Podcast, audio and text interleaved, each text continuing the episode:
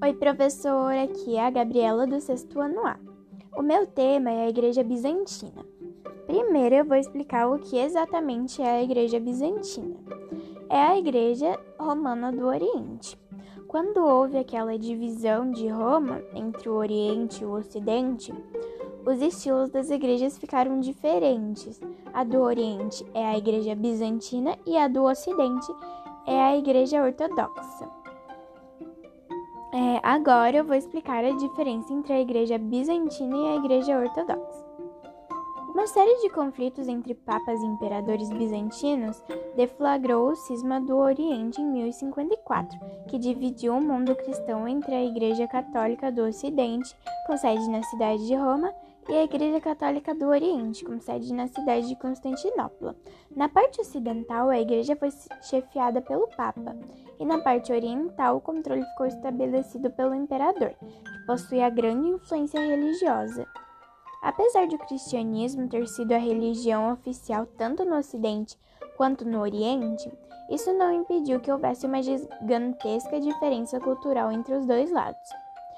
A cidade de Constantinopla, atual região da Turquia, foi a capital do Império Romano do Oriente e possui uma privilegiada localização geográfica entre a Ásia e a Europa, o que impulsionou o desenvolvimento do comércio e contribuiu para uma vida urbana e agitada.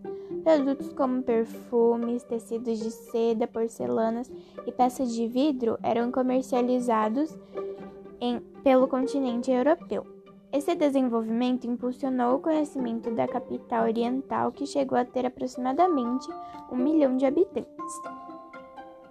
A prática do comércio contribuiu para que os bizantinos entrassem em contato com diferentes países. Diante disso, os cristãos do Oriente sofreram influência de diversas culturas. Essas influências atingiram, por exemplo, o idioma bizantino, que passou a ser o grego a partir do século VI. A arquitetura grega também influenciou os bizâncios, que realizaram construções gigantescas e luxuosas, como foi o caso da construção da igreja de Santa Sofia, que eu vou estar explicando um pouquinho mais daqui a pouco. Daqui a pouquinho. é, as diferenças mais profundas entre cristãos do Ocidente e do Oriente estiveram no campo da religião. Os seguidores da Igreja Católica do Oriente desenvolveram vários pensamentos que se distanciaram das concepções religiosas dos fiéis da Igreja Católica do Ocidente. Entre essas diferenças destacaram-se o monofisismo e a iconoclastia. O monofisismo foi a negação da natureza humana de Deus, afirmando somente a existência da natureza divina. Esse pensamento era totalmente inverso ao que era postulado pelos cristãos do Ocidente. A iconoclastia, outro exemplo das características próprias do cristianismo bizantino, era contra a adoração de imagens de santos por pensarem ser esta uma prática de heresia. Essas divergências religiosas dos cristãos da Igreja do Oriente perante os cristãos da Igreja do Ocidente foram consolidadas a partir do cisma do Oriente em 1054, que eu vou estar tá explicando logo agora. É, agora eu vou citar algumas características da arquitetura, mas eu não quis me aprofundar nesse assunto, já que outro grupo já pegou sobre a arquitetura bizantina.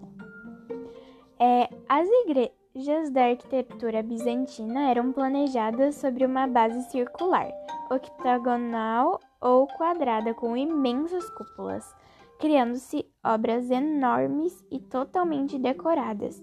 Um dos destaques da arquitetura bizantina é a inovação do uso da cúpula, aplicada em diversas outras obras romanas.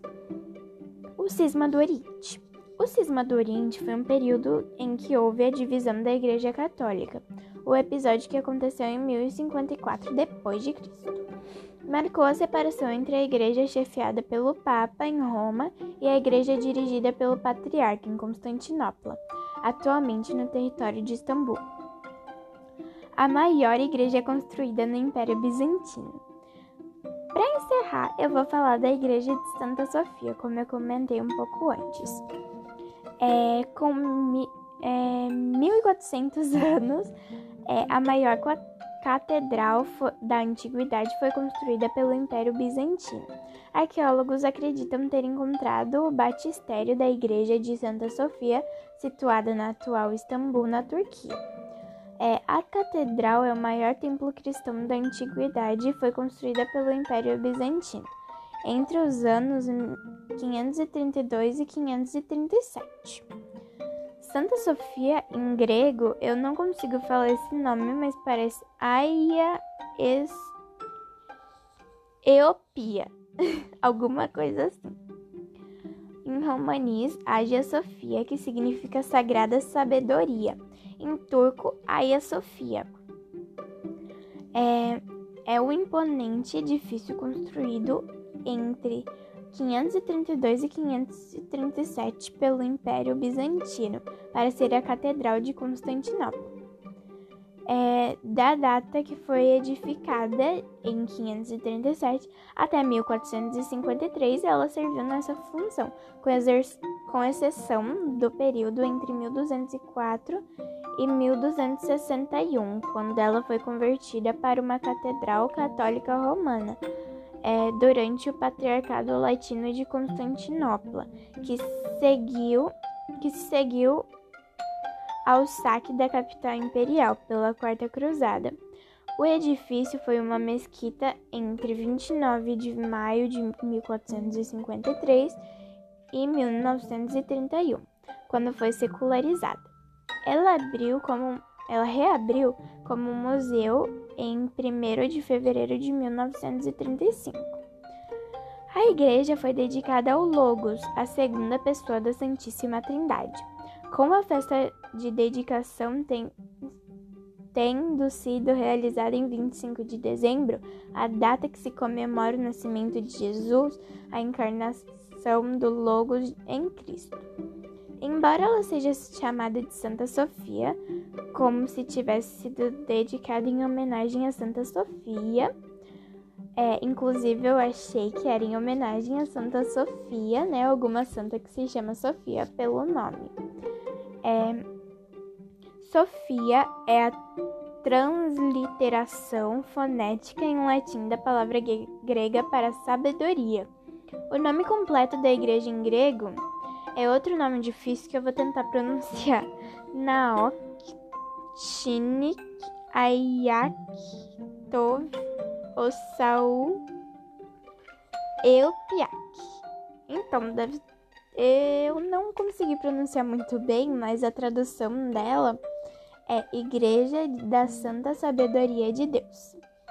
A Igreja de Santa Sofia, localizada em Istambul, é importante para a cultura mundial por ser a testemunha é, das profundas mudanças que a região passou. Ela foi originalmente criada pelos imperadores bizantinos, com o objetivo de ser o maior templo cristão do mundo. Então, professor, esse foi o meu trabalho. Espero que o senhor goste. É,